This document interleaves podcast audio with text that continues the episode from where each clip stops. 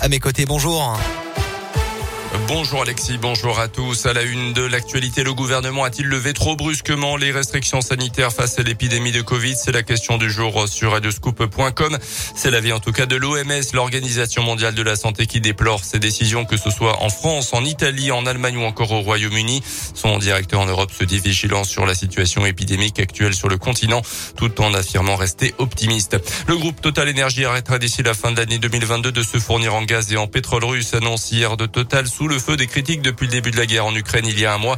Des sources d'approvisionnement alternatives existent déjà. De nouvelles sanctions doivent être annoncées demain par les Occidentaux envers le régime de Vladimir Poutine.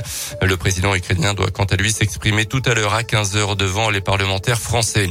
Dans l'actu également en Auvergne, un grave accident de la route sur la 71 ce matin vers 7h30 à hauteur de Joseran en direction de Paris. Un utilitaire a percuté l'arrière d'un semi-remorque dans des circonstances encore indéterminées. Le conducteur est gravement blessé. Il a dû être désincarcéré.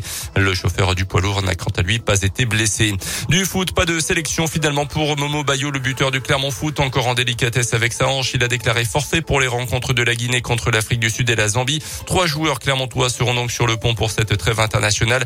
Vitalen Simba pour le Congo, Jodel Dossou avec le Bénin et Elbassan Arachani pour le Kosovo. Et puis en tennis, Ashley Barty, la numéro un mondiale originaire d'Australie, a annoncé sa retraite à la surprise générale cette nuit à l'âge de 25 ans seulement. Elle se dit épuisée. Elle a notamment remporté trois titres du Grand Chelem, dont Roland Garros en 2019.